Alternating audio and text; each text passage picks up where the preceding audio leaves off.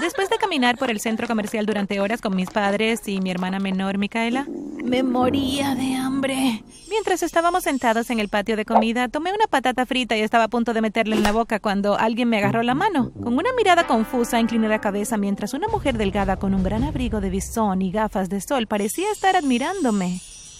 ¿Podemos ayudarte? Mamá miró a la dama mientras quitaba mi mano de la suya. Me gustaría ofrecerte un billón de dólares por tus manos. La señora me miró mientras se bajaba las gafas para que yo pudiera ver sus ojos. Hola, mi nombre es Catalina. Antes de continuar, no olvides darle me gusta a este video y suscribirte a nuestro canal. ¿Has tocado la campana de notificación? Por favor, hazlo para que puedas saber cuándo saldrán más videos increíbles. Papá inmediatamente se puso de pie y señaló con el dedo a la mujer. Ahora, deténgase ahí, señora. La mujer levantó la mano y papá dejó de hablar. Sus manos son perfectas para el mercado de la belleza. Sus manos son el modelo perfecto para mis productos para el cuidado de la piel. Estoy dispuesta a ofrecerle un contrato de un billón de dólares. Miré a mis padres suplicándole de inmediato. Creo que deberíamos pensar en esto. Mamá me miró y luego a papá. El trato está sobre la mesa ahora. O lo toman o lo dejan. Vamos, mamá, ¿cuándo voy a tener otra oportunidad de ganar mil millones de dólares? De acuerdo. Mamá asintió con la cabeza. Vi cómo la señora abría su bolso y sacaba un contrato. Mis ojos brillaron mientras pensaba en todas las cosas que iba a comprar al ver a mis padres firmar el contrato. Bien, dijo la señora, volviendo a guardar el contrato en su bolso y entregándole a papá una tarjeta personal. El nombre de la tarjeta decía Madame Laurel. Mi oficina está en el quinto piso. Estén allí a las 4 pm el próximo sábado. Sin otra palabra, la dama se volvió y se alejó. Llegó el sábado siguiente y fue genial. La verdad, todo era bastante fácil. Madame Laurel solo quería usar mis manos en algunos comerciales y esas cosas. Les prometí a mis padres que nada cambiaría y que mantendría mis altas calificaciones. Les agradecí por permitirme hacer esto antes de abrazarlos y dirigirme a la cama. Mis padres insistieron en guardar parte de mi dinero en un fondo universitario y me dieron una parte. Inmediatamente compré zapatos nuevos y ropa nueva. Le compré algunos juguetes a mi hermana pequeña y relojes para mis padres. Incluso conseguí algunas baratijas para mis amigos. Cuando entré a la escuela con mi ropa nueva, me sentí como una persona nueva. La noticia sobre mi contrato de mil millones con la compañía de belleza se extendió como la pólvora. No tengo idea de cómo pudieron obtener esa información. Las chicas que nunca me habían hablado antes, ahora me decían hola y los chicos me saludaban con la mano y me pedían mi número de teléfono. Mi corazón se aceleró cuando me di cuenta de que Austin caminaba hacia mí. Austin había ingresado recientemente en la escuela aquí y estaba en una de mis clases. Es solo un chico, es solo un chico. Me susurré a mí misma.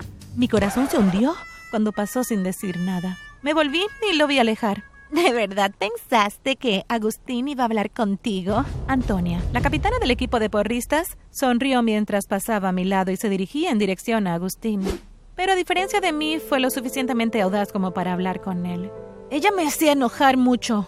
Apreté mis puños y de repente alguien chocó contra mí y sentí que algo pegajoso caía sobre mis dedos y goteaba por mi ropa. Miré a la chica que había tropezado y arrojado su jugo en mí. ¿Cómo te atreves? ¿Sabes cuánto cuestan mis manos? Agité mis manos frente a ella. Lo siento mucho. Trató de limpiarme las manos. Hiciste suficiente daño por un día. ¿Por qué no vas y le haces la vida miserable a alguien más? La chica se escapó llorando mientras yo me dirigía al baño para lavarme.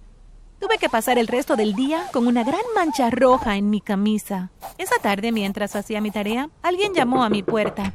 Oye, Catalina, es tu turno de lavar los platos. La cabeza de Micaela se asomó por la puerta. Mientras pensaba en lo que había sucedido hoy en la escuela, miré a mi hermana. ¿Por qué debería arrugar mis bonitos deditos? Creo que deberías hacerlo. Micaela se burló mientras abría la puerta por completo. ¿Y por qué rayos querría hacer tus quehaceres? Porque si no lo haces, le diré a mamá y a papá que hoy estabas besando a Bruno en la cafetería. Micaela gimió en voz alta. Bien. Salió de mi habitación y cerró la puerta detrás de ella. Creo que tendré que conseguir algo para proteger mis manos. Moví mis dedos pensativamente frente a mi cara. Sé exactamente la cosa que necesito. Salté de mi escritorio y fui a mi armario. En una caja en la parte de atrás estaba mi viejo disfraz de Halloween que venía con un par de guantes blancos. Me los puse. Hice algunas llamadas telefónicas antes de acostarme. No podía permitirme perder mi contrato de mil millones de dólares. Llamé a Carlos, que era el chico más inteligente de la clase. Le dije que le pagaría por hacer mi tarea y estuvo de acuerdo. También contraté a Franco, nuestro vecino de al lado, para que me llevara mi bolso hacia y desde la escuela. Lo único que necesito ahora son chismes jugosos sobre Micaela todos los días para que continúe haciendo mis quehaceres. Sonreí con picardía. Las siguientes semanas fueron bastante sorprendentes. Tenía estudiantes comiendo de mi mano. Cuanto más se reproducían mis anuncios en la televisión, más dinero ganaba. Cuanto más dinero obtenía, más lo usaba para comprar, eh, bueno, a mis compañeros. ¿Sabías que puedes conseguir que la gente haga cualquier cosa por ti una vez que pagues el precio correcto? Mientras Franco y yo caminábamos a casa una tarde, pensé en formas de hacer que Agustín se fijara en mí. Les preguntaré a mis padres si puedo organizar una fiesta de quinceañera. ¿Puedo ir? Preguntó Franco tímidamente. Estaba a punto de decir que no, pero entonces tuve una gran idea. Puedes venir una vez que mis padres digan que sí, pero tienes que mantener a Antonia ocupada mientras hablo con Agustín. Franco estuvo de acuerdo. Puede que te preguntes por qué iba a invitar a Antonia, pero es bastante simple. Cuando le pidiera a Agustín que cortara mi pastel conmigo, le iba a pedir que me besara. ¿Quién le iba a decir que no a la cumpleañera? Y cuando lo hiciera, quería que Antonia fuera testigo de ese beso. Esa noche durante la cena les pregunté a mis padres, les dije que me ocuparía de todos los preparativos y que podríamos tenerlo en el patio trasero. Cuando mis padres dijeron que sí, corrí a abrazarlos. Esta va a ser la mejor fiesta de cumpleaños. Cuando finalmente recogí mi invitación de la imprenta, Agustín fue la primera persona a la que le entregué una. Hola, me acerqué a él, ignorando a Antonia que estaba parada a su lado. Aquí tienes una invitación para mi fiesta de cumpleaños. Espero que puedas asistir. Claro, iré, pero ¿puedo llevar algunos amigos? Claro que puedes, sonreí. Y esta es para ti. Le entregué a Antonia su invitación. Parecía un poco sorprendida, pero no dijo nada. Me alejé y cuando comencé a repartir mis invitaciones me emocioné más y más. Decidí hacer una fiesta de cumpleaños temática hawaiana con antorchas, tiki, hojas de palmera e incluso bailarines hawaianos. La noche de la fiesta me puse un precioso vestido de flores para ir con el tema de mi fiesta. Mis padres dijeron que darían la bienvenida a mis invitados y los llevarían al patio trasero. La fiesta estaba en pleno apogeo cuando llegó Agustín, pero mi corazón se hundió cuando me di cuenta de que entró con una chica del brazo. Gracias por venir. ¿Están tú y tu novia disfrutando de la fiesta? Agustín me miró con una ceja levantada. ¿Novia? Sí, la chica con la que entraste. Agustín se rió entre dientes y mi rostro se puso rojo. Esa no es mi novia, es mi hermana menor. Oh. Vi cómo Agustín le hizo señas para que se acercara. Me quedé boquiabierta cuando me di cuenta de quién era la hermana de Agustín. ¿Recuerdan el pequeño incidente en el que la chica tropezó y me tiró el jugo? La niña era la hermana de Agustín. Eliana, esta es Catalina, la anfitriona de la fiesta. Nos dimos la mano. ¿Estás disfrutando de la fiesta? Sí, gracias por invitarme. Eliana se volvió y se alejó abruptamente con Agustín pisándole los talones. Observé cómo él tomó su mano para detenerla. No podía escuchar lo que decían, pero sabía que estaban hablando de mí, ya que constantemente miraban en mi dirección. Eliana se alejó y desapareció dentro de la casa. Agustín negó algo con la cabeza y la siguió adentro y no regresó. Aunque quería correr a mi habitación y llorar, no podía abandonar a mis invitados. El resto de la fiesta fue borrosa. Me alegré cuando se fue la última persona.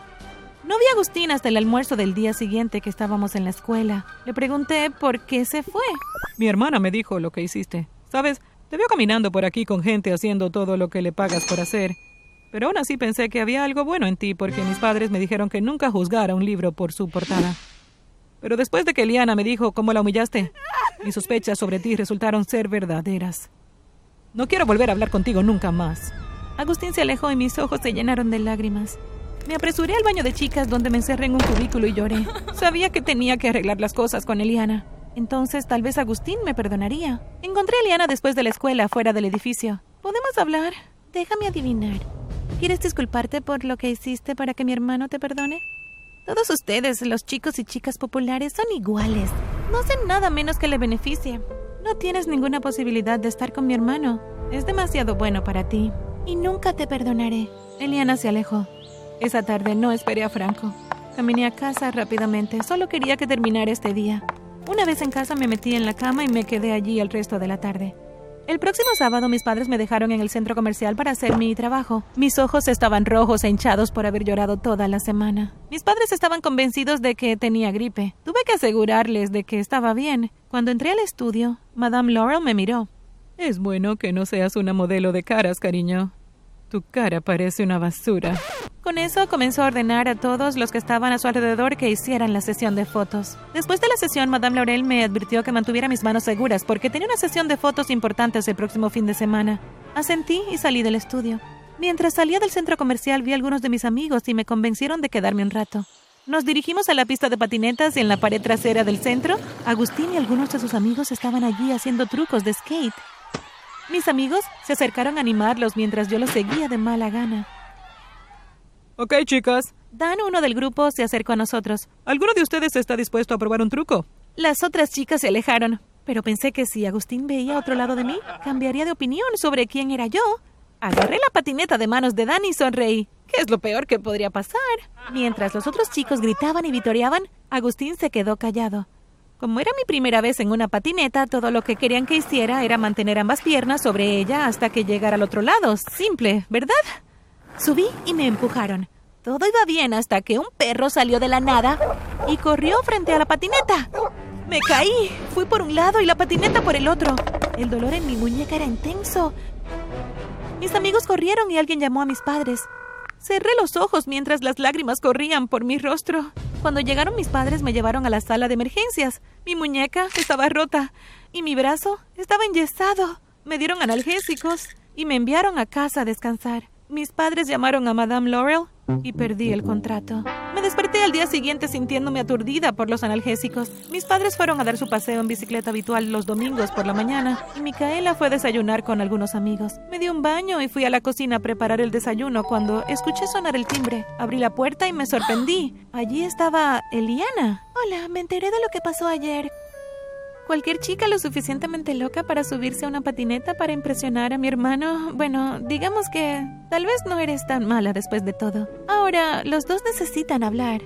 ¿Los dos? Mis palabras se apagaron cuando Agustín salió de su escondite. Se disculpó por su comportamiento y me preguntó si me gustaría ir al cine con él alguna vez. Antes de que supiera lo que estaba pasando, Agustín se acercó y me besó en la mejilla. Te llamaré esta noche, ¿de acuerdo? Asentí. Vi mientras se alejaba para encontrarse con Eliana. Cerré la puerta y suspiré.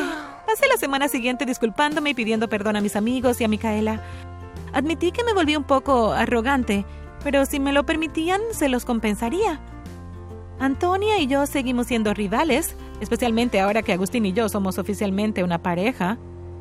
No dejes que el dinero cambie quién eres. A veces, disculparse no es suficiente para reparar esas relaciones que rompiste. Mantente humilde.